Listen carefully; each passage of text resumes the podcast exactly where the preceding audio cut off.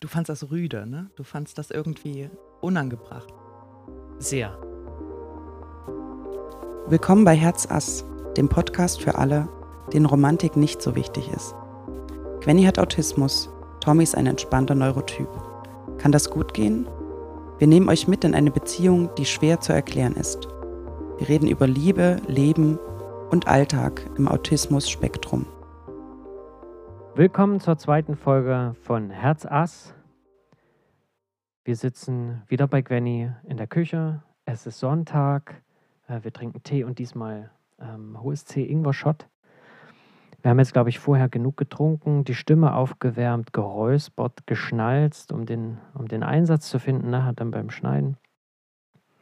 Mir hat das erste Mal richtig Spaß gemacht und es sind jetzt, glaube ich, genau drei Wochen vergangen ähm, viel Schneiden, viel Cover, ein Instagram-Account ist dazu gekommen. Den Podcast gibt es jetzt auch auf Audible und auf Apple Podcast. Das heißt, wir haben uns wirklich intensiv damit beschäftigt und heute dann die Zeit gefunden für die zweite Folge. Ähm, wir haben das letzte Mal ja schon so ein bisschen darauf hingewiesen oder so ein bisschen angeteasert, dass es möglicherweise um die Thematik Masking gehen kann im weitesten Sinne. Und auch Löffel haben wir, glaube ich, das letzte Mal eher unspezifisch in den Raum geschmissen.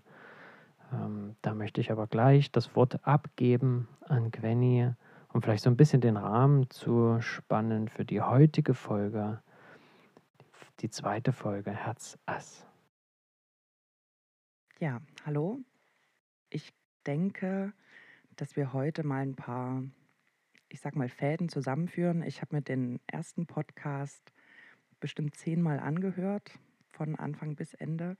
Nicht, weil ich meine Stimme so gerne höre, sondern einfach, ähm, weil ich versuchen wollte, als Außenstehender zuzuhören und habe dabei gemerkt, dass man, ich denke, so mit der Beschreibung und dem, was wir irgendwie dazu gesagt haben, ganz gut reinkommt. Man nimmt uns halt einfach als Paar, die ja sich hinsetzen und darüber reden. Aber ich glaube, ganz viele Sachen waren unklar oder eben nur angeteasert. Und ich würde heute versuchen, mal ein paar Sachen zu erklären. Auch so ein bisschen den Werdegang, der uns hier an den Tisch gebracht hat. Ähm, ja, einfach ein bisschen zu skizzieren, damit die Leute sich vorstellen können, warum wir eigentlich hier sitzen und was uns dazu bewogen hat, ähm, darüber reden zu wollen. Das Erste, was mir ein bisschen unklar beim Hören, mehrmaligen Hören der ersten Folge war, ist, äh, wo steht, wo stehe ich denn eigentlich? Also wo steht Gwenny in ihrer Diagnostik äh, Autismus? Dazu möchte ich ein bisschen weiter ausholen und generell erklären, dass es in den letzten Jahren ein sehr großen Aufschwung gab. Erstens in der Forschung, in der Diagnostik, in der Medizin, ähm, was auch dazu geführt hat, dass vermehrt darüber gesprochen wird, dass vermehrt dazu geforscht wird, was auch dazu geführt hat, dass vielen Leuten aufgefallen ist, oh, eventuell ist das ja die Antwort auf mein Leben, die Antwort auf meine Lebensfragen, auf das, was mich irgendwie immer umgetrieben hat. Und ich habe ähm, gemerkt und habe auch viel darüber gelesen, dass es extrem schwierig ist, ähm, dort in die Diagnostik zu gehen. Und ich glaube, an meinem Fallbeispiel kann man sich das Ganze gut erklären. Und deswegen würde ich da jetzt ein bisschen weiter ausholen und einfach mal euch mitnehmen, ähm, warum sitze ich hier und warum Autismus. Ich habe schon seit ich Kind bin das Gefühl, es klingt doof, dass ich anders bin, dass ich irgendwie anders funktioniere, dass ich viele Sachen nicht verstehe, dass ich ähm, viele Regeln des Miteinanders nicht nachvollziehen kann und habe mir diese Fragen halt immer leise gestellt, weil zu wem geht man dann und sagt, ähm, ich bin anders als die anderen. Das hat natürlich auch immer so einen sehr speziellen Beigeschmack. Ähm, wenn man das dann als Erwachsener oder als Teenager, Jugendlicher sagt, hat das auch einen sehr arroganten, narzisstischen Beigeschmack. Ähm, das war aber gar nicht das ist gar nicht das, was man damit meint, sondern man ist einfach mit dieser Frage, warum fällt mir denn vieles so schwer? Warum bin ich denn anders? Das ist einfach Verzweiflung. Man hofft, dass irgendjemand kommt und sagt, hier, ich habe die Antwort für dich. Äh, ich nehme dich mal mit und wir schauen mal, was bei dir im Gehirn anders läuft. Ich habe äh, früh gemerkt, dass ich eine sehr schnelle Auffassungsgabe habe. Ich habe ähm, als Kind sehr viel gelesen, mich mit Buchstaben beschäftigt. Ich habe, ich glaube, so mit fünf, sechs konnte ich dann flüssig lesen. Also auch lange Texte und Bücher habe ich, ich glaube, einfach aus Interesse, vielleicht ein bisschen Unterforderung, äh, rückwärts sprechen gelernt. Das ging innerhalb von einem halben Jahr. Hat mir mein Vater immer Zettelchen zugesteckt mit Wörtern, die ich dann sozusagen ja, mir, mir rückwärts erschlossen habe und ich brauchte halt die Zettel sehr schnell nicht mehr. Heute kann ich genauso schnell rückwärts sprechen wie vorwärts. Das ist jetzt kein Skill, der einem irgendwie weiterbringt, der aber vielleicht erklärt, dass in meinem Gehirn irgendwas anders läuft. Dann war ich in der Schule ähm, ein sehr resolutes Kind. Also ich habe, ähm, ich glaube, die Tonalität nicht gefunden, sehr oft. Das ist auch was, was sich so durch Beurteilungen zieht, dass ich oftmals nicht wusste, in welchem Ton man in welcher Situation mit wem spricht. Das ist mir aufgefallen und das hat mich auch lange beschäftigt. Ähm, ich war sehr ungeduldig, glaube ich, mit Altersgenossen, die Sachen nicht verstanden haben oder den Sachen, die mir wichtig waren, nicht so wichtig waren und habe mich dann irgendwann zurückgezogen. Also ich habe mich als ruhiges Kind erlebt. Ähm, ich war auch sehr tollpatschig. Anscheinend ist das auch was, was viele Leute im Spektrum gemeinsam haben, ein schlechtes Körpergefühl. Ähm, ich bin extrem schnell gewachsen, das kommt bei mir noch hinzu. Also ich glaube, so mit fünf, sechs habe ich meine ein Jahr ältere Schwester überragt und dann auch die ganze Klasse, den ganzen Klassenverbund. Und das war, ja, das war eigentlich so, bis die Jungs so mit 15, 16 aufgeholt haben. Das heißt, zu der Tollpatschigkeit kam halt auch noch dieses schnelle Wachstum, was ja sowieso dazu führt, dass man mit seinen Körpermaßen nicht so gut zurechtkommt. Vielleicht für die Hörer, wie groß bist du? 1,82 Meter. Und ich bin 1,82 Meter, seit ich 14 bin. Ähm, ja, also das sind so Sachen, wenn ich jetzt so an mich als Kind denke, ähm, ein bisschen ja, ruhig, äh, sehr überlegt, ziemlich klug und äh, sehr, sehr tollpatschig. Also ich hatte so viele Gipse und Schrammen und Wunden und irgendwann haben sie mich in der Poliklinik dann mit Vornamen begrüßt, weil ich einfach derart oft da war, um irgendwas gipsen zu lassen. Ich habe dann im Grundschulalter normale Freundschaften gepflegt, glaube ich. Ich habe mich normal entwickelt, bin aber aufgrund meiner guten Aufnahmefähigkeit, sage ich mal, ähm, alleine geschult worden. Das heißt, es gab Fächer, in denen ich alleine auf dem Gang saß und äh, einfach Sachen erarbeitet habe, die eigentlich schon für höhere Klassenstufen gedacht waren. Das hat mich also jetzt im Nachhinein gesehen extrem isoliert. Ich war halt kaum im Klassenverband, sondern sehr oft außen. Das hat mir auch die Möglichkeit gegeben, dem normalen Unterrichtsstoff zu folgen, weil ich sag mal, mit diesem Wort Hochbegabung wird ja so sehr lax umgegangen. Ähm, das war halt damals einfach die Bezeichnung und da so Mitte, Anfang der 90er, ja, was hat man da halt gemacht mit den Kindern? Dann soll sie halt ihr Zeug draußen lesen. Ähm, das hat bei mir aber dazu geführt, dass ich wichtige Inhalte verpasst habe im Unterricht, zum Beispiel Bruchrechnung, ähm, schriftliches Multiplizieren, Dividieren und so weiter. Das kann ich bis heute nicht, weil ich einfach die Grundlagen nicht geschafft habe. Das heißt, man hat von, sie ist sehr klug, auf, na, die kann doch alles geschlossen, was im Nachhinein ein großer Fehler war, dass natürlich äh, sehr viele Bereiche gibt, in denen ich große Lücken habe und in denen ich auch einfach absolut keine Ahnung und äh, ja, also das, das finde ich jetzt im Nachhinein gesehen sehr schwierig.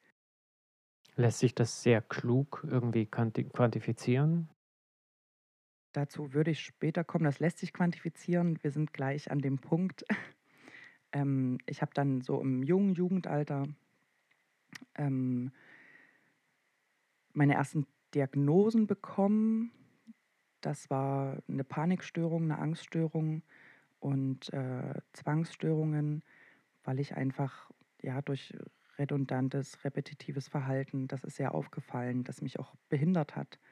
Ähm, also Zwangsverhalten mit den Fingern beim Atmen. Ähm, ja, da gibt es ganz viele Sachen, die früh aufgefallen sind, die mich auch sehr belastet haben. Ich war extrem ängstlich. Ich hatte Nachtangst, ganz schlimm. Ähm, ich hatte Angst, wenn meine Eltern nachts nicht da waren, obwohl ja meine größere Schwester im Haus war. Ähm, Albträume und so weiter. Ich habe dann mit, ich glaube, neun mich das erste Mal bei einem Arzt vorgestellt, bei einer äh, Kinder- und Jugendpsychologin.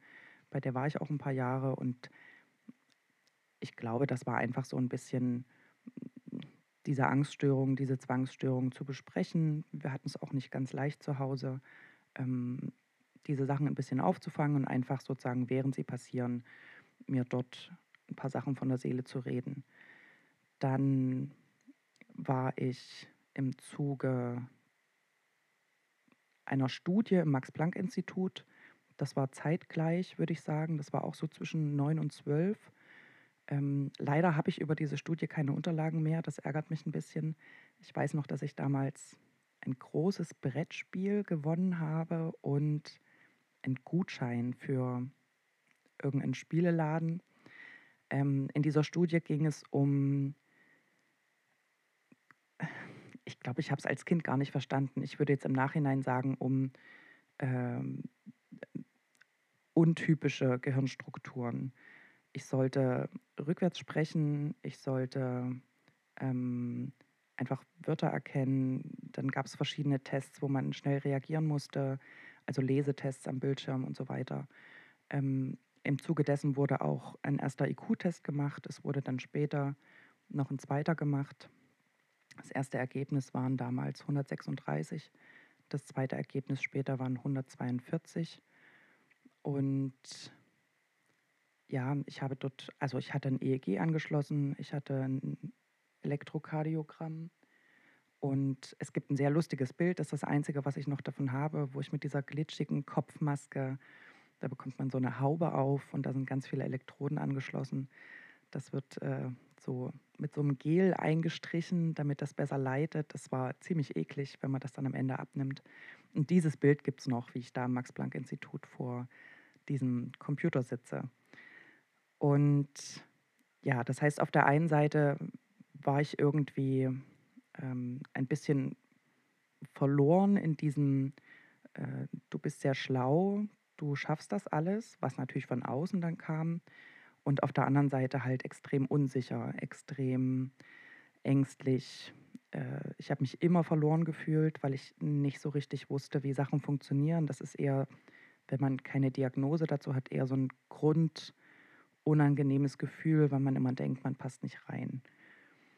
Das hat sich gezogen durch meine Jugend, ähm, auch ins junge Erwachsenenalter. Gerade die Zwangsstörung ähm, wurde mal stärker, mal weniger stark. Jetzt kann ich natürlich sagen, dass in, in Umbruchszeiten, Zeiten großer Veränderungen, die Zwänge natürlich ja, viel stärker waren.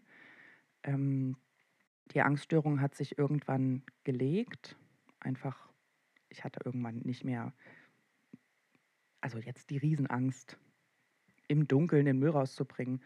Das hat sich aber sehr spät erst gelegt. Ich glaube mit, ich würde mal sagen, mit über 20.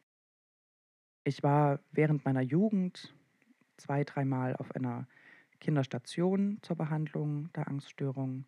Zusammenfassend kann ich also sagen, dass Kindheit bis jung erwachsen, ich sag mal so 20, ein ganz schönes Auf und Ab war zwischen Selbstfindung, Außenwahrnehmung, äh, gesagt bekommen, was man kann, gesagt bekommen, was man nicht kann.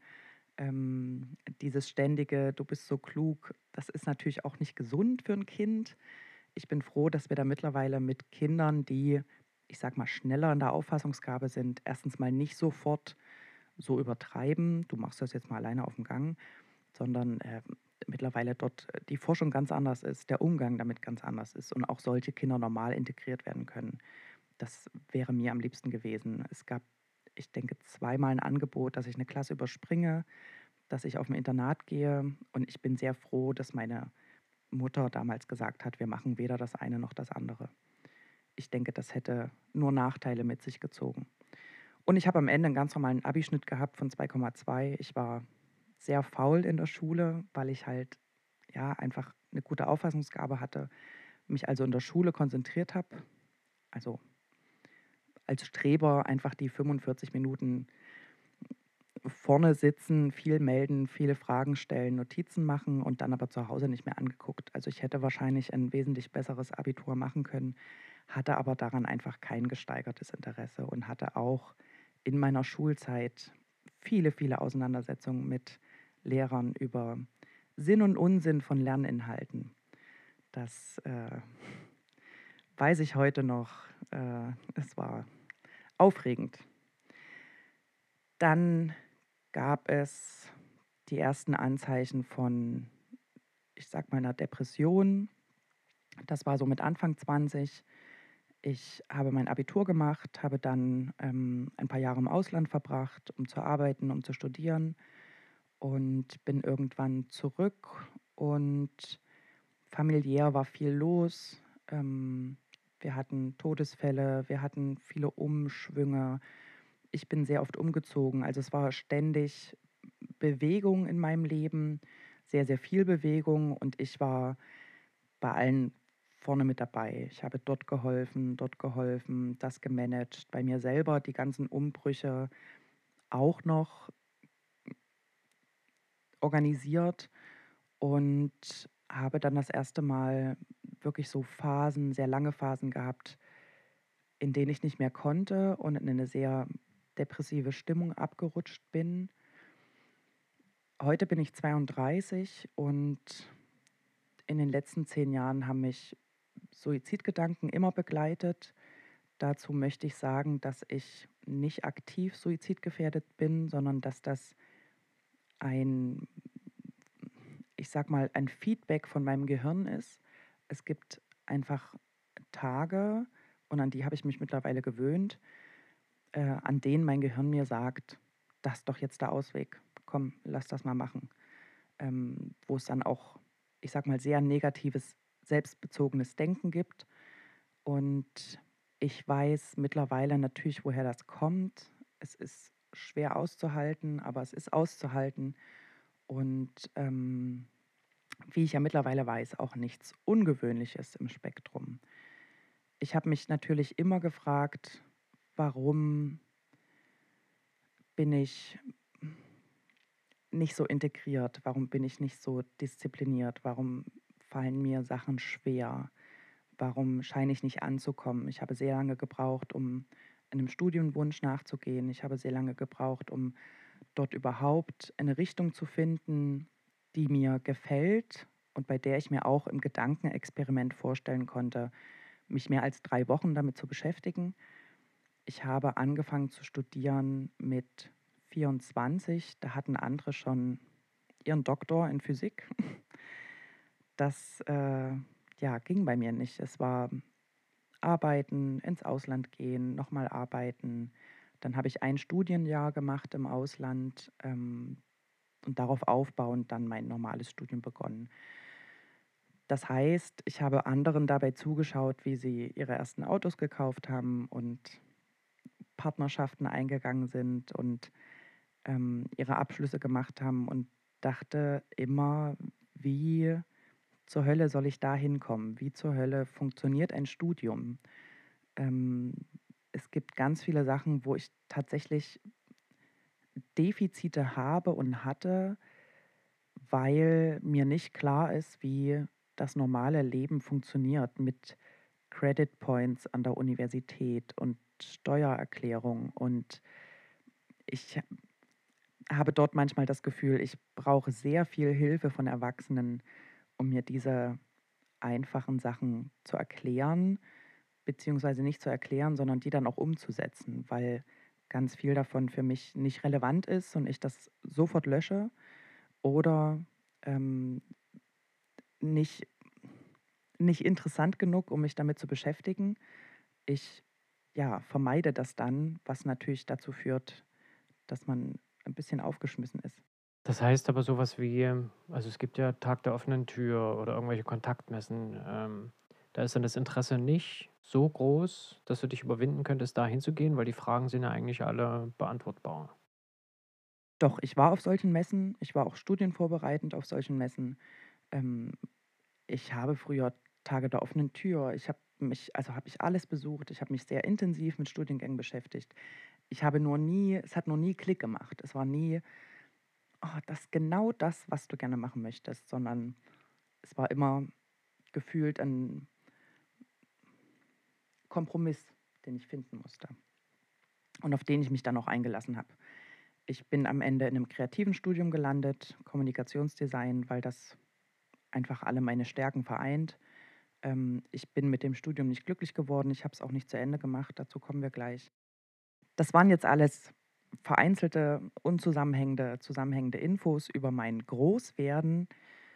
Warum sitze ich mit 32 hier in der Küche und habe das Gefühl, über Autismus reden zu können? All diese Diagnosen und all diese Schritte, all die Sachen, die mir schwergefallen sind, haben mich immer wieder zu Ärzten geführt. Ich habe eine Analyse gemacht, ich habe Kriseninterventionen gemacht, ich war wegen meiner Depression in Behandlung und vor anderthalb, zwei Jahren habe ich das erste Mal von einer Oberärztin in einem Krankenhaus hier in Sachsen gehört, Frau Gulke, wann lassen Sie sich denn eigentlich testen? Und die Frage hat mich ganz schön aus dem Konzept gebracht. Wir haben dann kurz darüber gesprochen, dass sie einen Asperger vermutet, dass sie sich ziemlich sicher ist. Ich dachte damals, wie können Sie sich sicher sein? Sie haben mich vier Stunden lang gesehen. Das war nur eine Krisenintervention. Und daraufhin fielen mir viele Situationen ein, in denen Freunde, Familie, vor allen Dingen ein, zwei Freundinnen immer gewitzelt haben, na, Quenny, unsere kleine Autistin. Und ich habe das nie so richtig ernst genommen, habe aber auch nie gedacht, vielleicht sind sie auf einem völlig falschen Weg, sondern ähm, mir ist einfach aufgefallen, dass mein absonderliches Verhalten anscheinend derart auffällt, dass andere Leute das kommentieren müssen. Kurz darauf habe ich mich mit meiner mir schon bekannten Psychotherapeutin getroffen auf einfach ein Interventionsgespräch. Und dort ist innerhalb von kurzer Zeit das zweite Mal dieser Begriff gefallen. Das war zwei Jahre nachdem ich unsere Langzeittherapie beendet hatte. Und sie hat in dieser einen Stunde zusammenfassend gesagt, mir ist das nie aufgefallen, ihr Asperger-Autismus. Und das war so wie ein gesetztes Wort und ich saß da ziemlich perplex und habe dann aber mit diesen beiden Aussagen angefangen, das zu Hause zu besprechen. Das heißt, mit Tommy darüber zu reden und daraufhin haben wir dann die ersten Bücher geholt. Aber wenn sie sagt, mir ist ihr Asperger gar nicht aufgefallen, war das dann Thema dieses Meetings oder also wie, wie kommt dieser Begriff plötzlich in das Setting? Das kam folgendermaßen in das Setting.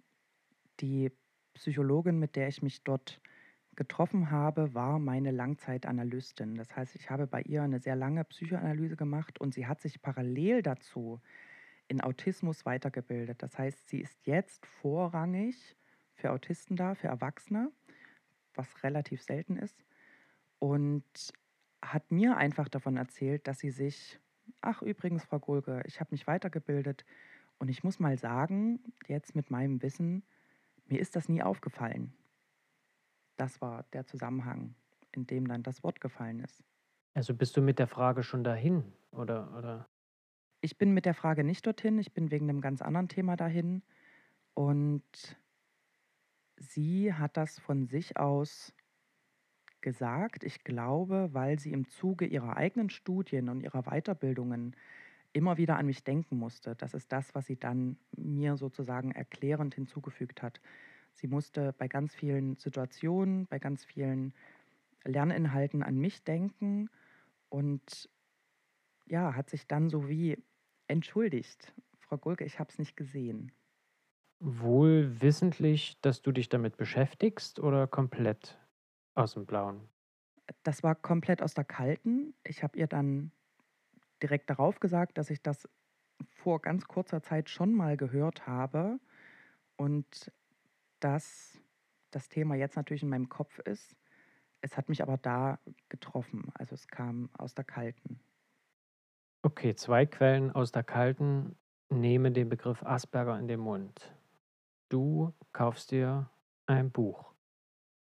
Genau, das ist eine Einführung. Ähm, Autismus bei Erwachsenen, Autismus-Spektrumstörung bei Erwachsenen. Und dieses Buch haben äh, sich Tommy und ich zusammen, also jeder hatte eins, wir haben uns das gekauft und einfach angefangen zu lesen.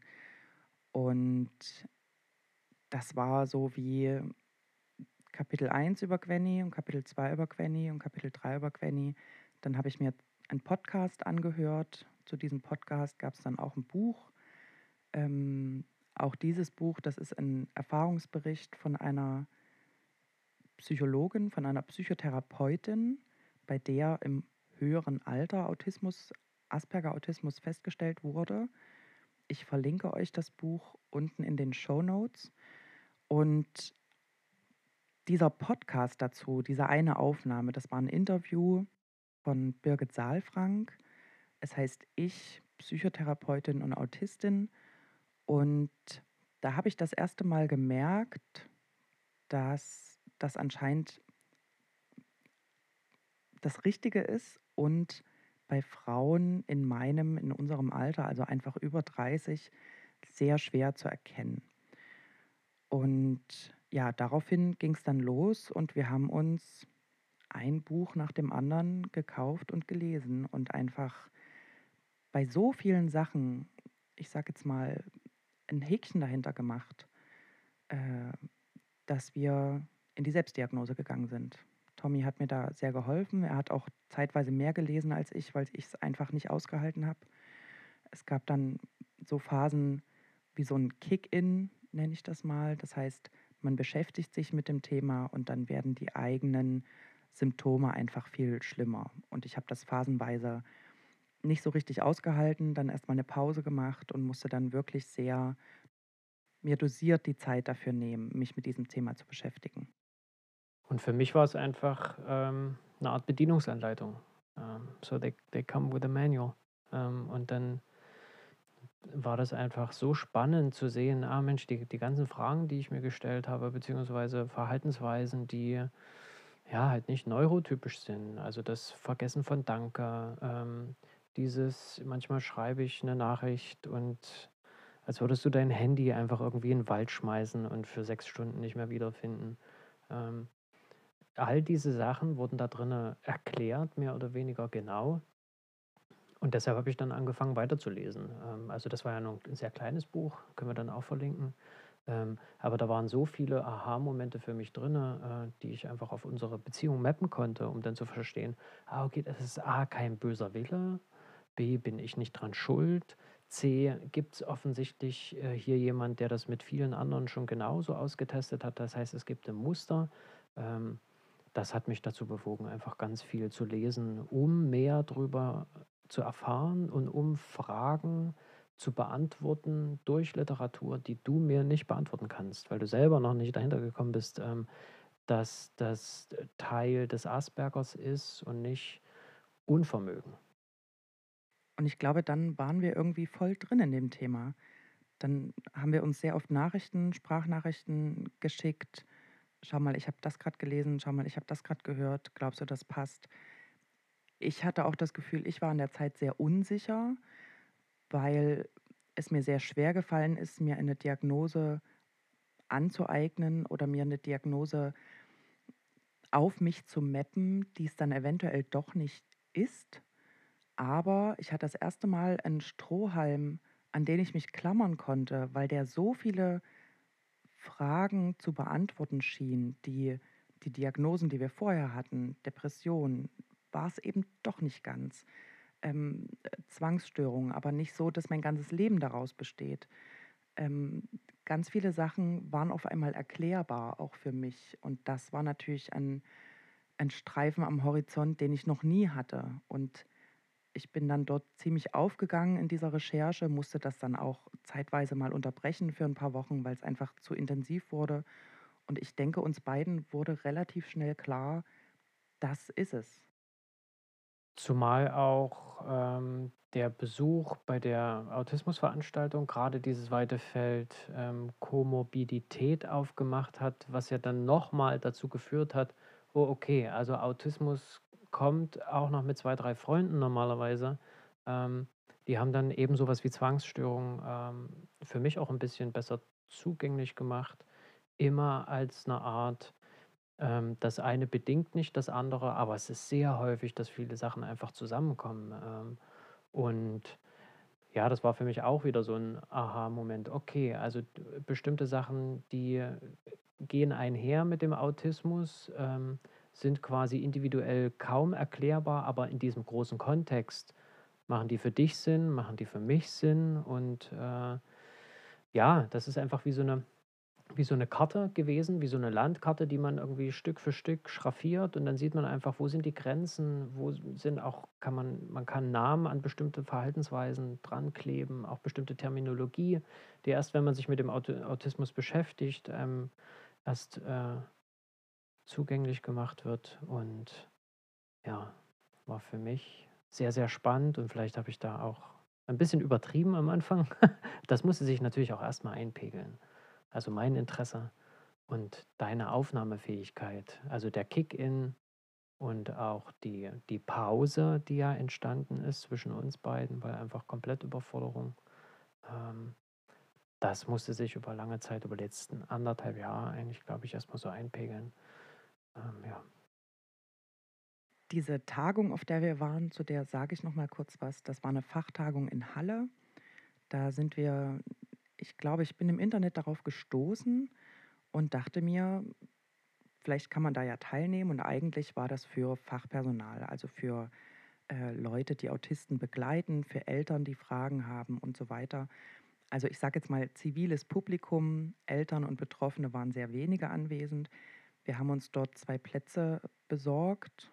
Also wir haben die Tagung bezahlt und haben dann dort unsere Unterlagen bekommen und konnten in verschiedene Workshops reingehen. Da gab es dann Workshops Autismus und Depressionen, Komorbiditäten, das heißt sozusagen Begleiterscheinungen oder Begleitdiagnosen.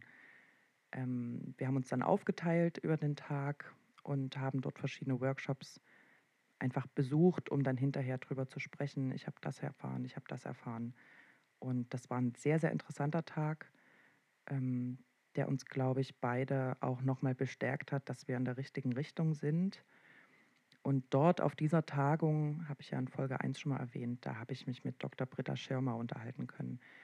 Das ist eine, ja, eine führende Psychologin in diesem Gebiet, die hat auch einen YouTube-Kanal, 1000 Fragen über Autismus und ähm, eine Internetseite, die schreibt Bücher, die macht vor allen Dingen Beratung für Eltern mit autistischen Kindern.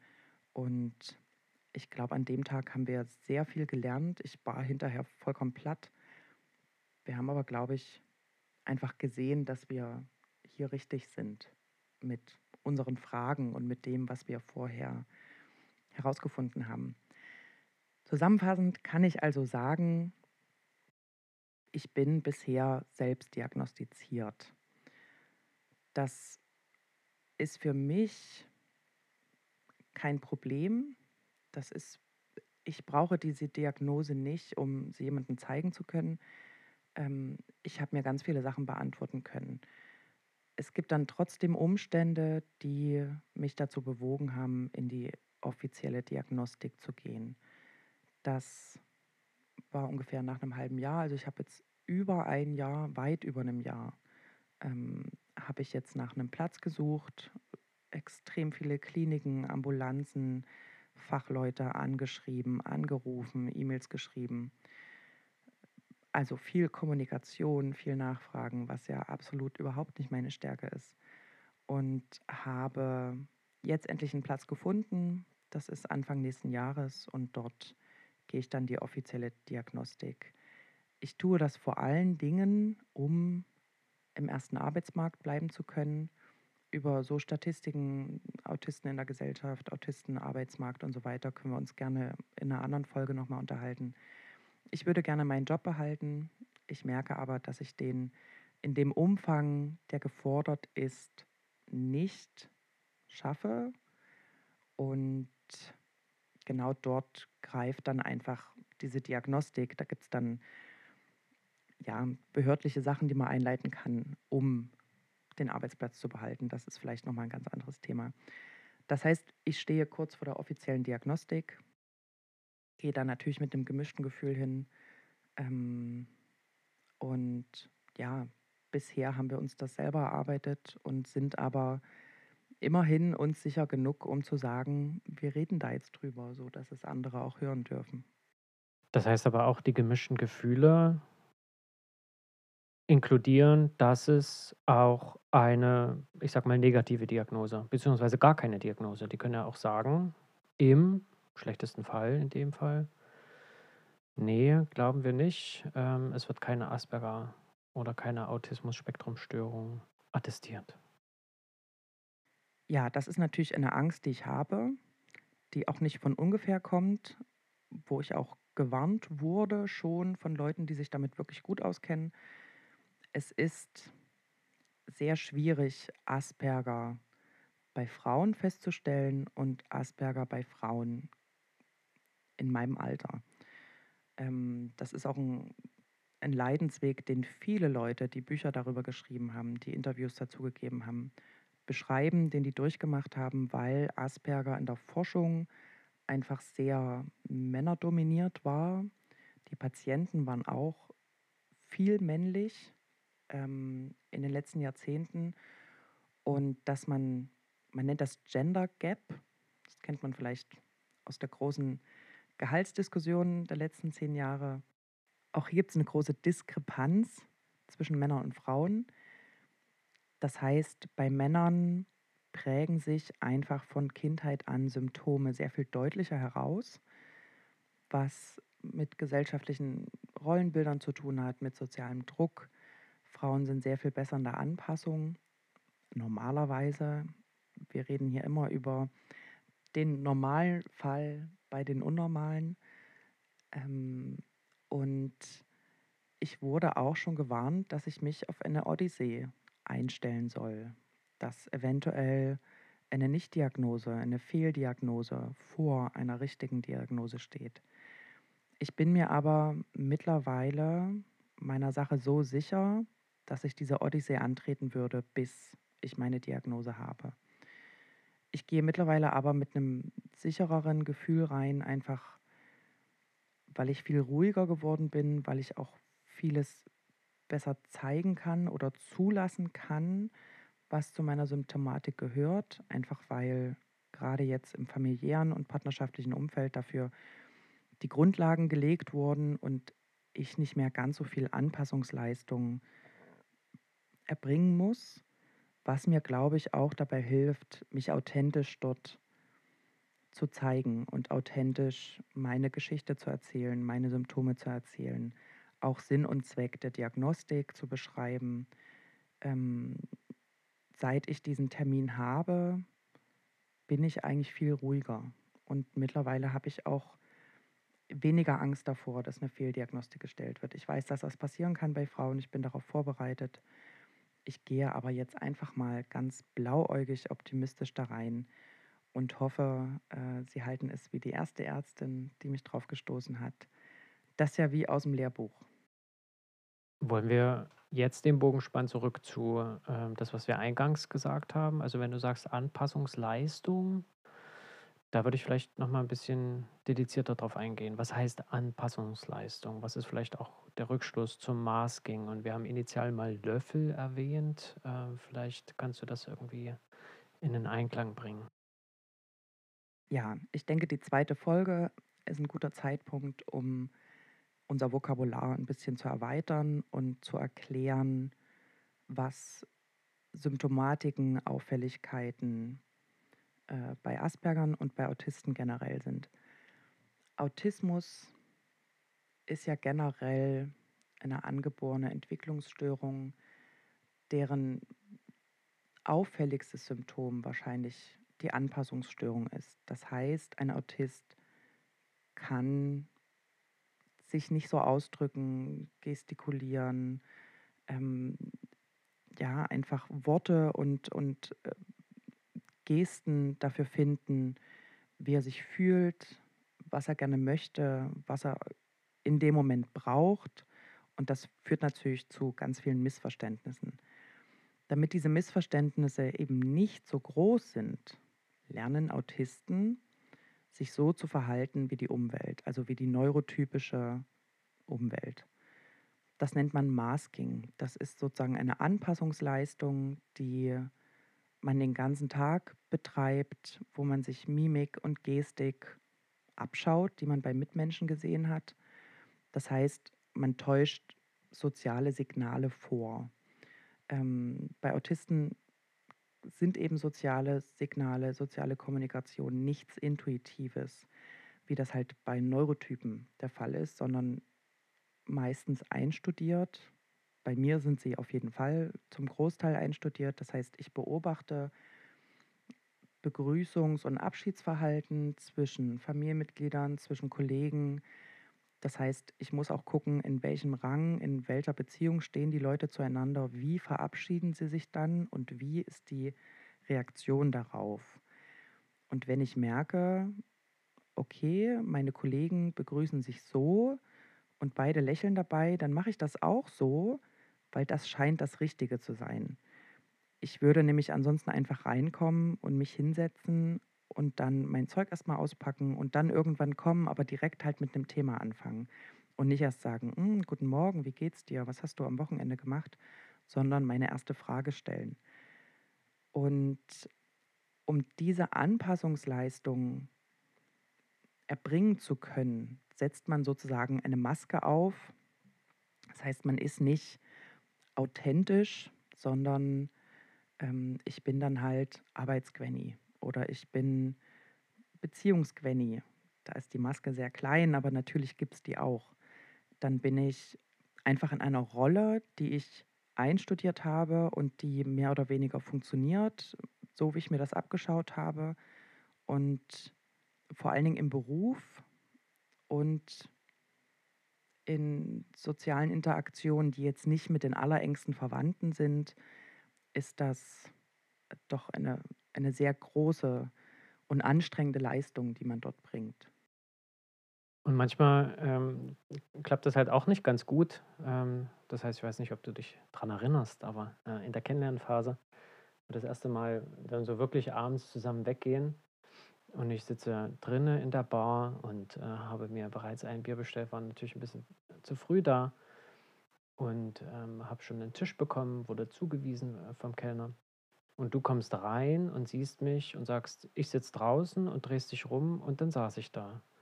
Ähm, was, was fängt man damit jetzt an? So geht man da jetzt hinterher oder hat sie jetzt schon gar keine Lust? Das äh, muss ich auch erstmal eingerufen. Das heißt wahrscheinlich dieses Masking ähm, und auch die gegebene Überforderung in manchen Situationen äh, korreliert oder ähm, schließt sich manchmal vielleicht sogar aus. Also das war, das war für mich eine, so, eines, so, ein, so ein Verhaltensmuster, konnte ich, wusste ich nicht, was ich damit anfangen soll. Du fandst das rüde, ne? Du fandst das irgendwie unangebracht. Sehr. Ich beschreibe die Situation mal von meinem Standpunkt aus. Ich komme zu dieser Verabredung, bin leider nicht die Erste. Würde ich ansonsten, denke ich, bei einer Verabredung immer versuchen, den Raum schon einzunehmen, bevor die entsprechende Person kommt, damit ich aussuchen kann, wo sitze ich, wie ist mein Blick, passt mir der Stuhl, ist es die richtige Seite, zieht es hier, ist es zu hell, sitze ich unter einer Lampe. Das heißt, ich versuche einfach eine Position im Raum zu finden, mit der ich die nächsten Stunden auskommen kann. Und dann komme ich da rein und dann sitzt Tommy da auf diesem Barhocker mit einem Bier und ich war damit nicht zufrieden. Ich wollte nicht, dass er dort sitzt und dass ich mich dazusetzen muss. Das war auch noch neben dem Gang, neben dem die Kellner immer auf und ab gehen mussten. Das heißt, es war trubelig, es war unübersichtlich. Der Platz, der frei war, war mit dem Rücken zur Tür, also mein Platz. Ich bin rein, die Luft da drin war schlecht und ich dachte, nope, du gehst hier einfach sofort wieder raus. Und ich, also vielleicht kam das auch irgendwie äh, cool und charmant rüber und äh, ich zeige dir jetzt mal, wer hier die Hosen anhat, sondern ich war einfach überfordert. Dachte, nein, du gehst jetzt da raus, du setzt dich da jetzt hin. Und warum kann ich ihm das nicht einfach sagen? Ich kann doch einfach reingehen und sagen, ich sitze draußen. Und da würde halt bei mir schon der Satz aufhören. Ich weiß, dass das dann bei Neurotypen ein, ja, einen Schwanz von Erklärungen und von Gedanken nach sich zieht, den ich überhaupt nicht beabsichtige, sondern ich komme rein, der Raum ist nicht das, womit ich im Moment zurechtkomme, also gehe ich einfach raus und ich informiere dich darüber und dann sehen wir uns doch gleich. Und da hat mir auch, äh, glaube ich, auch von dieser Professor Schirmer dieser Eisberg ganz gut geholfen, dass man häufig halt einfach dieses, die Gedankenstränge, die ja passieren, dieses unter welcher Lampe, mit welchem Blick zur Richtung des anderen läuft hier jemand vorbei, zieht es hier, wie riecht es hier, wie ist der Geräuschpegel. Das sieht man natürlich, das ist quasi die Unterseite des Eisbergs, das sieht man natürlich alles, alles nicht. Was man sieht ist, Jemand, der reinkommt, einen anguckt, ich gehe wieder raus und dann geht. So, das, so, jetzt ist natürlich Interpretationsspielraum. Was macht man damit? Äh, geht man hinterher oder sagt sich, okay, na, das, äh, das war es eigentlich schon? Aber also Tommy kam hinterher und hat sich dann neben mich gesetzt. Und ich glaube, wir saßen draußen dann auch ganz gut. Ähm, das war eine schwierige Situation für mich. Das war ähm, auch schwer zu erklären. Wie willst du jemandem erklären, mit dem du bisher nur Schriftkontakt hattest oder den du einmal gesehen hast? Wie soll man demjenigen erklären so? Also, ich sage dir jetzt mal gleich, bei mir stimmen hier zehn Sachen nicht im Raum. Können, können wir uns woanders hinsetzen? Das ist jetzt wichtig, ansonsten muss ich wieder gehen. So willst du ja auch nicht anfangen, sondern dann komme ich lieber sehr direkt rüber und ich glaube, das ist der Eindruck, den viele Leute von mir haben. Sehr direkt, arrogant. Ähm, arrogant bin ich absolut nicht. Äh, aber natürlich kommt das so rüber. Klar, das, das ist mir klar. Und das sind viele, viele äh, Sachen, wo man einfach auf die Nase fällt. Viele Fettnäpfchen, in die man tritt. Viele Missverständnisse, die, äh, die entstehen zwischen mir und meinen Mitmenschen, obwohl ich nichts davon beabsichtigt habe. Aber es war ja auch, um den Faden jetzt wieder aufzunehmen, es war ja auch eine gewisse Anpassungsleistung. Also es war ja, dir hat das alles so überhaupt nicht gefallen, ähm, dass du für dich dann trotzdem eine Art Kompromiss geschlossen hast. Ähm, den hast du natürlich nur begrenzt mit mir geteilt, aber du hast dich angepasst, für dich auch entschieden, nope, hier drinnen wird es nicht stattfinden. Ähm, und das ist ja auch ein gewisses Masking. Ja, ist es auch. Aber ich fand das ganz schön, dass du das gerade als Kompromiss bezeichnet hast. Ich bin nicht gegangen. Das größere Maß ging, und das hätte ich halt nicht geschafft, wäre, mich einfach da zu dir zu setzen und so zu tun, als wäre die Situation, die du mir anbietest, in Ordnung für mich. Und das hätte aber nicht funktioniert. Also das wäre eine Anpassungsleistung gewesen, die ich gar nicht hätte leisten können an dem Abend. Wie, aber lass das mal vielleicht durchspielen. Ähm, was wäre passiert, wenn du dich dazugesetzt hättest? Ich hätte relativ schnell angesprochen, dass wir die Plätze bitte tauschen müssen. Ähm, ich habe da mittlerweile also relativ wenig Probleme, einfach zu sagen, hier, Dude, ich habe eine Zwangsstörung, geh bitte auf die andere Seite. Dann kommen manchmal fragende Blicke, aber ja, was soll man dann sagen? Kommt halt jemand auf dich zu und sagt, du musst bitte auf der anderen Seite sitzen. Dann sagt man ja nicht nein, sondern die meisten setzen sich dann auch dahin, finden es vielleicht komisch oder anstrengend, aber ich hätte das auf jeden Fall angesprochen, relativ schnell. Also mich einfach stumm, stumm dazusetzen und das ertragen, das mache ich nur in Situationen, eigentlich nur im Arbeitskontext mit einem Chef, den ich noch nicht gut kenne. Das sind die einzigen Situationen, wo ich sowas ertragen habe. Das heißt, ähm, ertragen der Anpassungsleistung oder beziehungsweise Ertragen der Situation und das Ertragen aber so ähm, runterspielen, dass das Gegenüber das nicht mitbekommt, frisst ja Energie. das frisst unfassbar viel Energie. Das frisst vor allen Dingen Energie in Form von Denkleistung. Das heißt, ich hätte mich dort auf nichts anderes konzentrieren können als einfach die falsche Position, der falsche Tisch. Das hätte unfassbar viel von der Konzentration auf dich und von der Konzentration auf unser Gespräch genommen. Das heißt, du wärst abgelenkt gewesen, du hättest ja, äh, vielleicht teilnahmslos, du hättest auf Fragen nicht antworten können, ähm, du wärst vielleicht auch gestresst gewesen, kaum empathisch, ähm, man hätte wenig gelacht, wenig Gemeinsamkeit. Also hättest du dich dazugesetzt, wäre vielleicht das erste, zweite, dritte Date, wie auch immer, eventuell wesentlich anders abgelaufen, als für dich einzustehen, zu sagen, nee, aber findet nicht statt, ich gehe jetzt raus, du kommst gefälligst mit. Ja, und in einer Situation, wo ich ja also ich sag mal, man geht vielleicht auf ein Date, weil man ein bisschen Spaß möchte oder mal ein bisschen Ablenkung, aber man geht ja auf ein Date immer mit der einprozentigen Chance, na, vielleicht wird es ja irgendwie was Festeres. Das heißt, man möchte ja so authentisch wie möglich in diese Situation gehen. Und das wäre eben absolut überhaupt nicht authentisch gewesen, sondern das wäre so anstrengend geworden, dort zu sitzen. Ich hätte meinen Blick schweifen lassen. Ich hätte wahrscheinlich irgendwann angefangen mit Stimming. Ähm, und das, äh, ja, das ist einfach alles. Warum will man das in einer Date-Situation haben? Möchte man nicht. Und, und dann denke ich mir vielleicht auch intuitiv, okay, wenn, wenn er das jetzt schon komisch findet, na dann warte mal, bis ich jetzt zwei Dates lang so tue, als wäre ich normal. Und dann zeige ich dir mal, dass ich eigentlich einen am Schwimmer habe. Also schwierig. Vielleicht Stimming kurz erklären. Ja, Stimming ist Selbststimulation. Ähm, das ist etwas, was man bei eigentlich allen Autisten beobachten kann.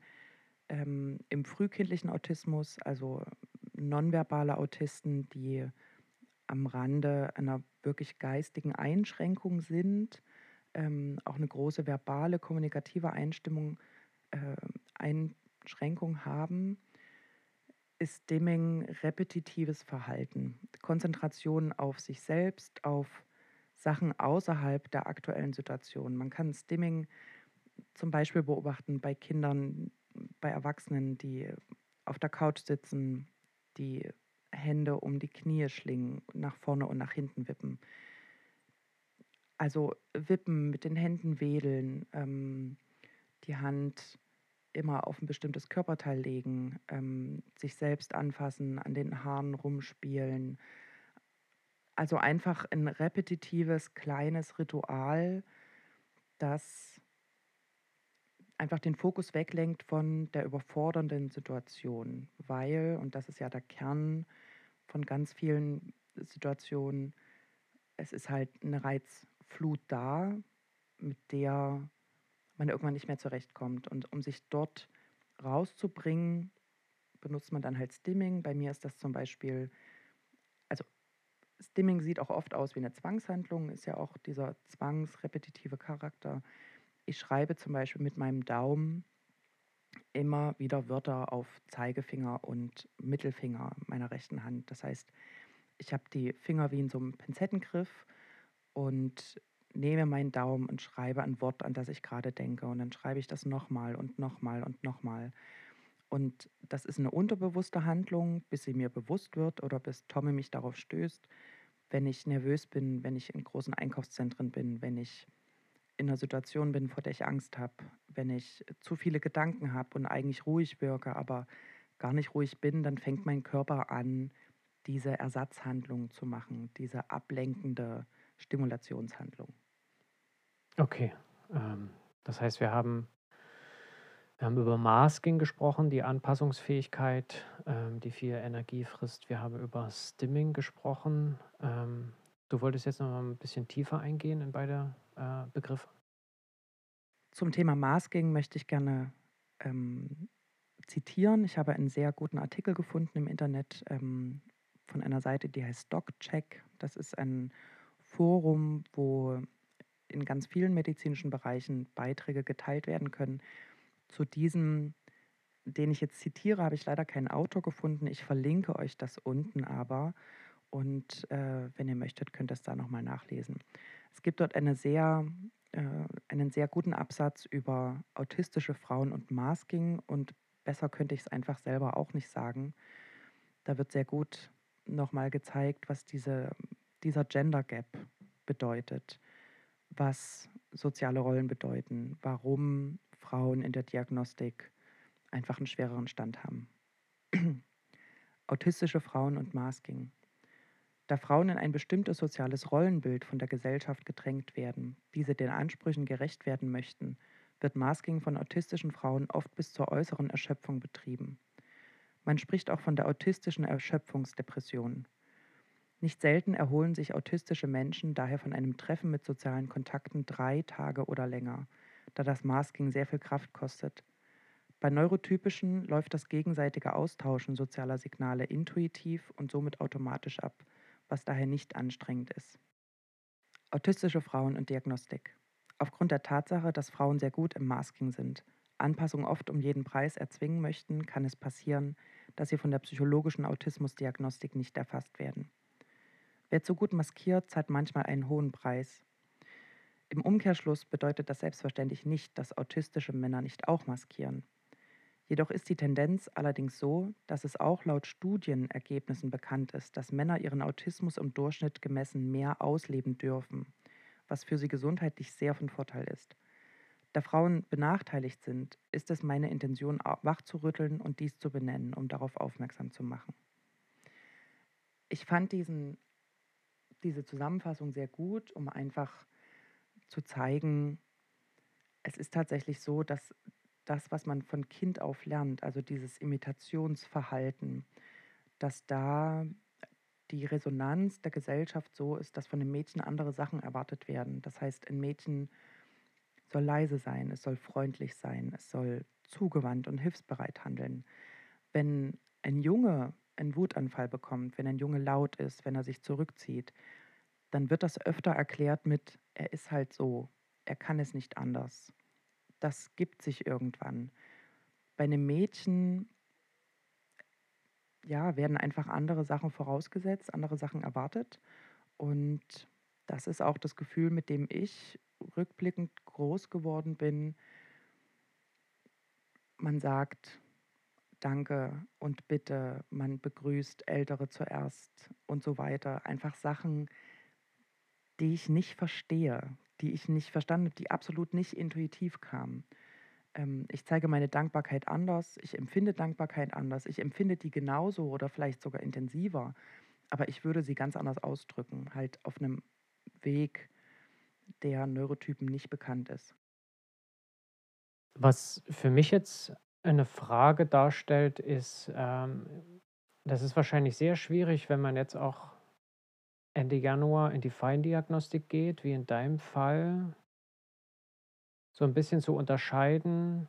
Also generell glaube ich, das Wort „Wer bin ich denn eigentlich?“ oder die Frage „Wer bin ich denn eigentlich?“ für sich selber zu beantworten. Also weil wenn jetzt nach dem nach dem Text, den du gerade vorgelesen hast, kann es ja passieren, dass, wenn man sehr gut im Masking ist und das über die ganzen Jahre betrieben hat, dass einem dann ähm, nicht zum Vorteil gerät, weil man dann eventuell in der Feindiagnostik nicht diagnostiziert wird. Das heißt, wie, wie, wie lässt sich das denn? Man geht ja nicht rein und sagt, so, jetzt mache ich einfach die 20 Verhaltensweisen, die ich in den letzten 20 Jahren schon mache, die lege ich einfach alle ab. Jetzt bin ich mal so richtig Gwenny. Das kann ich mir nicht, ich kann es mir nicht vorstellen, wie das funktionieren soll. Das ist natürlich eine Angst, die ich habe, auch halt das, wovor gewarnt wird, wovor ich auch gewarnt wurde. Ich hoffe einfach dort auf aufmerksames und geschultes medizinisches Personal, die eben auf einem sehr neuen Stand sind, denen der Gender Gap geläufig ist, denen Masking-Rituale geläufig sind. Ähm, ich habe, ich denke, ein paar Sachen abgelegt, die mich belasten, wo ich früher vielleicht Ja gesagt hätte oder wo ich früher noch maskiert hätte, das mache ich heute nicht mehr. Und ich, ja, ich, ich, ich kann dort nicht so tun, als wäre ich anders als ich bin. Ich habe ja diese ganzen Sachen gelernt und ich habe auch mir dieses Verhalten angeeignet. Ich kann einfach darauf hoffen, dass ein geschulter, guter Psychologe, medizinischer Mitarbeiter, Arzt, Ärztin, dass geschultes Personal da dahinter guckt und eben um diese, um diese Problematik weiß. Man will ja quasi auch nicht überperformen. Also gleich mit Zahnstochern reinkommen und die auf den Boden schmeißen. Nee, man möchte ja auch nicht überperformen und gleich reinkommen und niemand mehr in die Augen blicken und äh, überhaupt nichts sagen. Ich, ich will ja dort auch nicht so tun. Ich, ich will ja nicht einen, einen Autisten kopieren. Das wäre ja quasi dasselbe Anpassungsverhalten wie das, was ich bei Neurotypen normalerweise mache. Wenn ich jetzt reingehe und sage, oh, ich habe Rain Man geschaut und ich habe Bücher gelesen und ein richtiger Autist, der verhält sich doch so, äh, das geht natürlich genauso wenig wie ein richtiger Neurotyp verhält sich doch so, sondern es ist, meine Symptome sind meine Symptome und ich kann nur hoffen, dass dort Leute sind, äh, die das erkennen und die ja um dieses ganze drumherum wissen. Das ist meine große Hoffnung. Das sind aber jetzt noch zehn Wochen Zeit. Ähm, das heißt, ich glaube, der, der Weg dahin und die Vorbereitung mehr oder weniger, also die mentale Vorbereitung, äh, nicht, das, nicht das vorm Spiegel. Ich denke, das wird uns schon noch begleiten in den nächsten Folgen. Ähm, weiß ich jetzt nicht genau, wie intensiv. Äh, der Fragebogen war ja schon sehr umfangreich, den man da äh, a priori ausfüllen muss. Ähm, aber ich bin auf jeden Fall sehr gespannt, weil das ist nicht nur du alleine, sondern da werden auch noch ähm, mehrere Leute mit hinkommen. Das heißt, äh, die Feindiagnostik ist quasi kein Gespräch, was einfach über einen Tag abläuft, ähm, sondern es ist schon ein sehr, sehr intensiver Prozess. Ja, das auch, wird auch unterschiedlich gehandhabt. Ambulante Feindiagnostik, stationäre. Mir wurde jetzt eine stationäre angeboten. Das Angebot habe ich angenommen, weil es einfach praktisch ist. Es zieht sich nicht über Monate, sondern man ist dann dort zwei bis drei Wochen und dann wird das da abgefrühstückt das klingt jetzt so einfach, das wären natürlich zwei bis drei sehr intensive Wochen. Ähm, ich denke, zur Vorgehensweise können wir wahrscheinlich in Zukunft noch ein bisschen was erklären. Ich würde ganz gerne dann doch noch irgendwie mal zurückkommen durch die, also wir haben ja anfangs und auch Ende der letzten Folge die Löffel erwähnt und wir haben heute so ein bisschen ein besseres Gefühl dafür bekommen, was Anpassungsleistung ist und was Masking ist und dass das sehr viel Energie verbraucht, sich immer wieder an Neurotypen anpassen zu müssen. Ähm, jetzt würde ich dich ganz gerne bitten, vielleicht doch nochmal das Konzept der Löffel zu erklären und was das mit Masking und der Anpassungsleistung zu tun hat. Gerne. Ich würde heute in meinem Aha ein bisschen Vokabular erklären, ähm, wo wir einfach am Ende ja, auf die Löffel kommen beziehungsweise kann ich da auch starten. Äh, Tommy und ich haben, wie wir das letzte Mal schon erwähnt haben, so eine, eine Sprache, eine sehr bildliche Sprache entwickelt, um darstellen zu können, wie es mir gerade geht, was ich gerade empfinde, wie eine Situation für mich ist. Eine Sprache, die auch ihm hilft, als Neurotypen Sachen darzustellen. Und ähm, ich gehe davon aus, dass jeder Mensch zehn Löffel am Tag hat. So. Löffel sind quasi Energieeinheiten. Also, oh, ich habe heute nur noch drei Löffel, mein Tag war übelst anstrengend und jetzt einfach nur noch ein Glas Wein, eine Wanne und dann ab ins Bett. So in etwa muss man sich das vorstellen. Dadurch, dass ich schon mit einer Gehirnleistung von 20 bis 30 Prozent aufstehe, das heißt, ich stehe auf und sofort sind 200 Gedankenstränge vorhanden äh, ich fange sofort an mit meinen Morgenritualen. Ich gehe sofort in die Überlegungen, was ist zu tun, was passiert gerade, ähm, was sind meine Ängste, wie empfinde ich mich heute. Da gehört ja auch ganz viel Katastrophisieren, Selbstwahrnehmung dazu, äh, sehr viel Unsicherheit. Und so stehe ich ja morgens schon auf. Das heißt, mit mehr als sechs Löffeln stehe ich eigentlich nicht auf, da ich ja auch nicht unbedingt super gut schlafen kann. Und dann ist einfach im Laufe des Tages, ähm, schauen wir manchmal, wie viele Löffel habe ich denn noch? Wie ist denn so die Grundstimmung? Es ist nicht mal unbedingt so, dass die unfassbar viel abbauen, sondern die Löffel, wir schreiben uns in Zahlen 6, Strich 10, also 6 von 10 oder 2 von 10 und haben das einfach ja, integriert, um zu gucken, was ist es denn für ein Tag? Ist es ein Sechs-Löffel-Tag? Ist es ein Vier-Löffel-Tag? Ist es ein Zwei-Löffel-Tag? Äh, das wäre natürlich denkbar schlecht. Das heißt, wir haben einfach diese Löffel als, als Bild genommen, um uns gegenseitig sagen zu können, wie geht's mir denn? Wie geht's Tommy heute? Wie geht's mir heute? Weil das natürlich etwas ist, worauf er gelernt hat zu achten. Wie ist meine Grundvoraussetzung für diesen Tag? Wenn die Grundvoraussetzung gut ist, dann fällt mir vieles leichter. Ich bin nicht so müde. Ähm, ich bin nicht so überfordert. Ich gehe quasi nicht schon mit dieser chronischen Überforderung in den Tag. Wenn ich jetzt einen schlechteren Tag habe, dann ja, gibt es auch da Sachen, die wir gefunden haben, um es trotzdem erträglich zu machen, bis ich wieder ins Bett kann. Und es ist ja nicht nur der Grundzustand, also um vielleicht darauf einzugehen, das heißt, ab zwei von zehn gehen wir in den Lego-Store, kaufen Lego. Ähm, das sind so Verhaltensweisen, die wir äh, beide etabliert haben und wissen, ab zwei von zehn müssen wir Lego kaufen. Was für mich aber wesentlich wichtiger war, ist nicht nur zu wissen, wie geht es dir gerade, sondern so eine Art Währungseinheit zu etablieren, was kostet was. Also ich will vielleicht irgendwie mal das Beispiel aufmachen. Ähm, vielleicht stehst du mit, wir sagen jetzt einfach mal sieben von zehn auf, ist ein richtig guter Tag. Und dann steht an Hochzeit. So, das heißt Hochzeit von einem Freund und ähm, das heißt, du musst dich in einen in Schale werfen, du ziehst ein frisch gekauftes Kleid an zum ersten Mal und äh, triffst vielleicht auch viele Leute, die du noch nicht kennst. Ähm, das heißt, musst vielleicht gegebenenfalls ein bisschen mehr masken als sonst, weiß ich nicht genau. Ähm, aber könnte ich mir gut vorstellen. Und dann gibt es da natürlich viele Reize, äh, olfaktorisch, auditiv. Ähm, und das Kleid vielleicht auch an sich.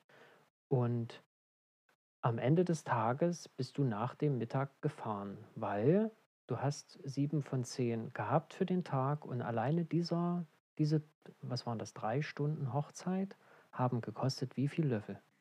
Alle. Alle. Alle. Das war ja ein schwieriger Tag, klar. Ich hatte mich eigentlich sehr gefreut. Ein sehr guter Freund von Tommy hat geheiratet. Da waren wir lange eingeladen. Ähm, wir sind getrennt gefahren. Er mit seiner Tochter von zu Hause aus. Ich ohne mein Kind. Das war im Urlaub ähm, von mir zu Hause aus. Und es ging relativ früh los. Ich musste über eine Stunde fahren, habe also geplant, früh aufstehen, zurechtmachen, Kleid anziehen, ähm, um dann pünktlich dort zu sein.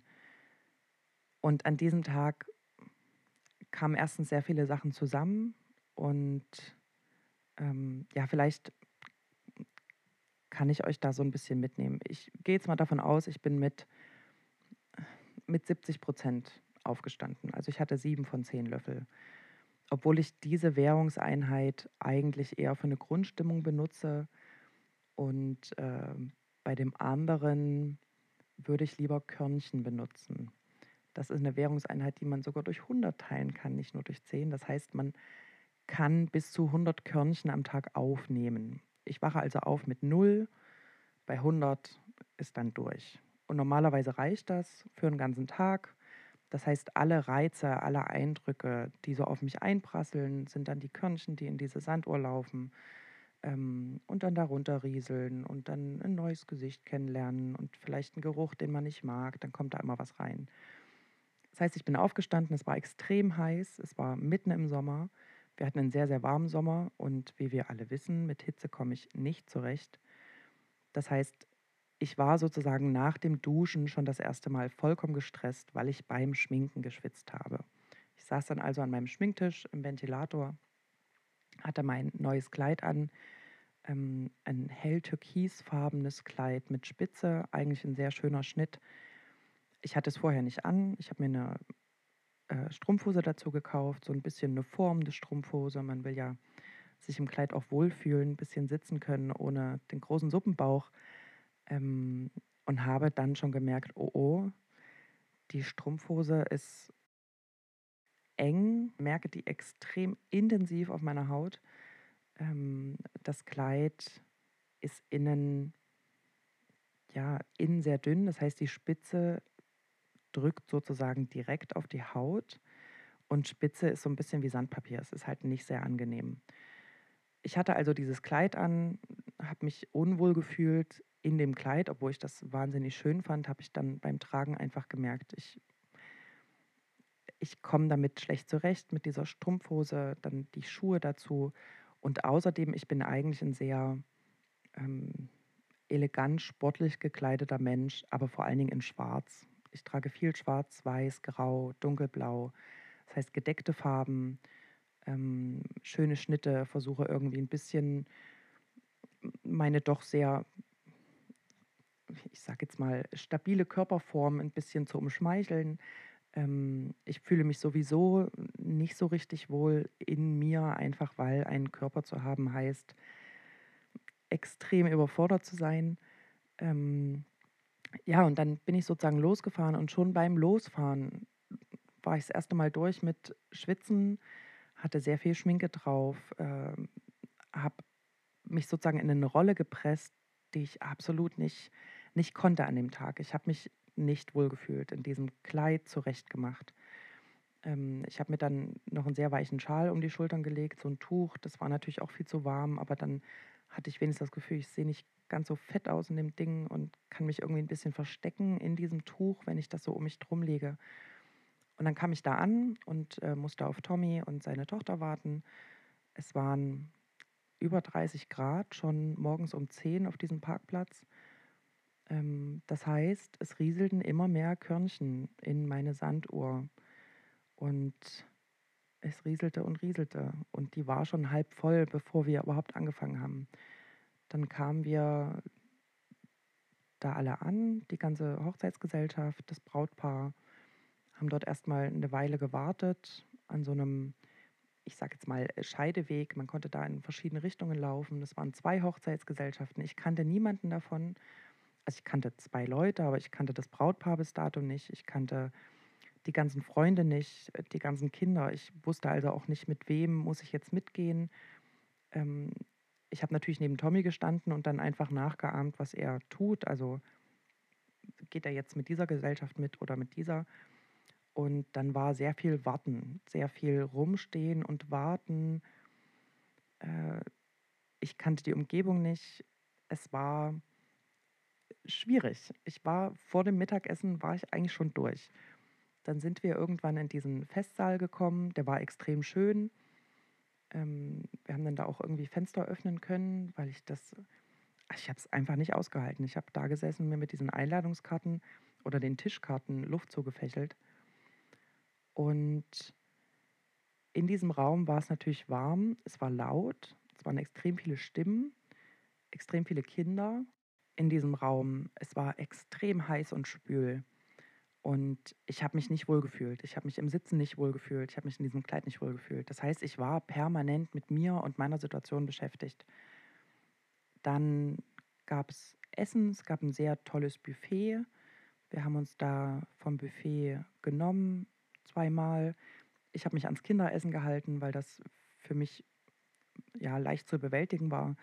Ähm, also einfach Nudeln und so eine Dino-Schnitzelchen und ich hätte an dem Tag äh, nicht Lachs probieren können und dieses und jenes. Und der Ausschlag dafür, dass ich dann tatsächlich äh, in die totale Reizüberflutung gekommen bin und die 100 Körnchen voll waren. Äh, ich habe bei Tommy probiert. Er hat mir ein Stück von seinem Ochsenbäckchen angeboten. Ich habe das einfach in den Mund genommen und habe in dem Moment gemerkt, okay, das war jetzt zu viel. Das heißt, dieser ähm, dieser Reiz, dann auch noch einen neuen Geschmack zu haben, das war mehr, als ich ertragen konnte an diesem Tag. Und kurz darauf habe ich mich dann mit Tommy zurückgezogen, ähm, hatte dann so einen kleinen, einen kleinen Meltdown. ähm, wir haben es dann nochmal versucht, uns nochmal zurückgesetzt und ich habe aber gesagt, ich muss jetzt nach Hause. Und dann, ja, bin ich gefahren, bevor die Party richtig losging. Und das war für mich ähm, das erste Mal, und wir sind ja schon vorbereitet hingegangen. Ne? Wir haben eine Tüte mit Makramee mitgenommen, weil wir wussten ja schon, das äh, kann sein, dass es einfach schwierig wird. Ähm, das war aber das erste Mal, dass ich gelernt habe. Jetzt haben wir mit Löffeln angefangen, also sagen wir mal die Kraftpakete für den Tag. Und äh, die, die zweite ähm, Einheit, die du aufgemacht hast, sind Körnchen, quasi die Summe an Reizen, die du aufnehmen kannst über den Tag. Und dass die aber miteinander ähm, korrelieren, das wusste ich nicht. Das heißt, je mehr Reize quasi durchlaufen, und da ist es egal, welcher Reiz, also ob taktil das Kleid, auditiv die laute Musik, äh, olfaktorisch vielleicht die Suppe, gustorisch das Ochsenbäckchen. Das heißt, es hätte auch ein, ein Lied sein können. Das heißt, das hundertste Körnchen, was dich dann zum äh, Gehen äh, überzeugt hat, das hätte dann auch einfach ein Vivaldi sein können oder so, den du in der Situation einfach nicht verkraftet hättest. Das war für mich neu. Also, dass A, die beiden korrelieren, das heißt, du verlierst Löffel über den Tag mit Reizen, die durch dieses äh, Sandglas, die Körnchen äh, fallen und der letzte Löffel fällt quasi mit dem letzten Reizkörnchen und da ist es völlig egal, was es ist. Ähm, und deshalb war für mich auch sehr, sehr spannend, was heißt sehr, sehr spannend, es war natürlich unangenehm, ähm, aber da habe ich sehr viel gelernt, weil ich habe dich ja, du hast dir ja bewusst Suppe genommen und diese Nudeln mit Tomatensauce. Und ich habe gesagt, du, du musst das hier probieren und du musst das hier probieren. Und du konntest aber nicht, du konntest mir das nicht erklären in dem Moment, kann ich nicht. Wenn ich das jetzt esse, muss ich gehen. So, das hast du natürlich nicht gesagt. Hätte ich in dem Moment natürlich auch nicht verstanden, wie, wenn sie das isst, muss sie gehen. Ist doch hervorragend. Aber das habe ich dann nach diesem Tag gelernt, wie die beiden miteinander funktionieren, die Einheiten Löffel und Körnchen. Und dass, wenn du mir das nächste Mal halt einfach subtil zu verstehen gibst, ich bin gerade okay mit der Suppe. Ich weiß, dass es einen Haufen gute Sachen gibt, aber ich kann es nicht. Dann weiß ich für zukünftige Situationen, äh, wie das miteinander zusammenhängt. Ich muss auch sagen, ich habe an dem Tag auch extrem viel gelernt. Ähm, erstens, dass ich äh, viel eher auf Zeichen achten muss. Ich hatte kurz danach nochmal eine Hochzeit von meiner Seite, also nicht Tommys Seite, sondern ein Freund von, von meiner Familie. Da habe ich mich nicht verkleidet. Das heißt, ich habe nichts angezogen, was ich nicht anziehen wollte. Ich habe ich bin schon mit der Einstellung hin, mal gucken, wie lange ich bleibe. Wenn ich nach einer halben Stunde wieder gehe, ist überhaupt kein Problem. Ich bin mit einem ganz anderen Setting dahin und habe es dann dort auch länger ausgehalten. Ich habe mich viel zurückgezogen. Ich bin da spazieren gegangen. Ich habe mir das Haus da angeguckt. Ähm, Tom und ich, wir haben eine Pause mit einem Brettspiel gemacht. Und ich konnte dort viel besser managen, was zu ertragen ist und was ich noch aushalte. Und ich habe da auch einfach gemerkt, auf dieser ersten Hochzeit, dass ich halt für solche Anlässe nicht mehr gemacht bin. Ich habe mich früher viel zu so Sachen geschleppt, hm, mich da oft verloren gefühlt, weil da auch viel soziale Interaktion gefordert ist, die ich nicht erbringen kann. Ich weiß nicht, wie man mit Fremden ins Gespräch kommt, wie man einen guten Eindruck hinterlässt, über was man sich und ich ich staune immer, wenn es mal klappt freue mich dann auch. Also ich habe ja tatsächlich gerne Kontakt mit anderen Leuten. Äh, es fällt mir halt einfach nicht so leicht. Ich habe an dem Tag auch extrem viel gelernt. Und das, das große Problem, und das ist ja äh, das Ergebnis oder beziehungsweise das Lernen, was ich daraus mitnehme, das große Problem war, als ich dann 100 Körnchen hatte, also absolut nichts mehr obendrauf gepasst, hab, äh, gepasst hat, habe ich eine Panikattacke bekommen. Das heißt, ich habe schwer atmen können und äh, ja, habe angefangen zu weinen, was extrem unangenehm ist, wenn man als erwachsene Frau dann da aufstehen muss und einfach wie so ein kleines Mädchen rausrennt. Tommy, komm mal bitte mit, ich muss jetzt mal heulen. Ähm, das, was ich daraus gelernt habe, ist, dass ich es dazu nicht kommen lassen darf, vor allen Dingen nicht, wenn ich anderthalb Stunden von zu Hause weg bin. Ich wusste ja, dass meine einzige, meine einzige Lösung ist jetzt, mich ins Auto zu setzen und bei 35 Grad anderthalb Stunden nach Hause zu fahren, bis, und das ist das Einzige, was hilft, ich schlafen kann. Ich hätte mich dort wahrscheinlich auch in irgendein Es gab dann Raum für Kinder, die Mittagsschlaf brauchen. Ich hätte mich auch auf dieses Bett legen können. Das war absolut keine Option, weil nicht meine Schlafumgebung. Und dann steht man auf und man ist in der gleichen Situation. Das heißt, die einzige Lösung in so einer Situation ist, dass ich sofort auf schnellstem Wege nach Hause komme, um zu schlafen. Wenn das natürlich anderthalb Stunden und auch eine ganze Weile weg ist, diese Hochzeitvenue zu Parkplatz, extrem heiß, wenn ich das dann alles noch, also ich bin mit 200 Körnern und minus zwei Löffeln zu Hause angekommen und habe dann geschlafen. Das war, es war ein, ein sehr schlimmer Tag. Aber die Hochzeit war toll. Und was ähm, auch als zweites, glaube ich, an dem Tag neu war, dass ich gesagt habe, warum du gehst. Also, dass ich quasi nicht den Tanz gemacht habe, das jetzt irgendwie ähm, anders zu formulieren oder irgendwie mir eine Ausrede einfallen zu lassen, sondern ich habe gesagt, wie es ist. Ich habe, glaube ich, das erste Mal auch Asperger in den Mund genommen und habe gesagt, so ist es einfach. Ähm, wir haben es probiert und dann war relativ schnell, ah, okay, oder, ah, wusste ich gar nicht, erzähl mal mehr. Oder das klassische, ja, ja, ich kenne da auch einen, der, ne, äh, dieses Übergehen ein bisschen. Aber das war mir tausendmal lieber als dieses, ich muss mir jetzt irgendwas einfallen lassen. Alle finden es weird. Alle kommen dann auf mich zu und sagen, wo ist denn, wo ist denn Gwenny? Ähm, so wie die, das quasi die ein, zwei Mal davor war, wo du dann plötzlich von irgendwelchen, also Ostern mit Familie, du stehst auf und gehst so. Und ähm, da war das aber noch nicht publik. So, da wussten alle nicht, was sie jetzt damit anfangen sollen. Und alle kommen dann immer zu mir und fragen, was denn hier los ist. Ähm, das war auch für mich so eine Art, ich will nicht sagen Befreiung, aber dann darüber sprechen zu können und ähm, quasi diesen Elefant im Raum dann auch benennen zu können, sodass die anderen ein, naja, ein Verständnis dafür entwickeln können, also gemeinsam mit mir zusammen.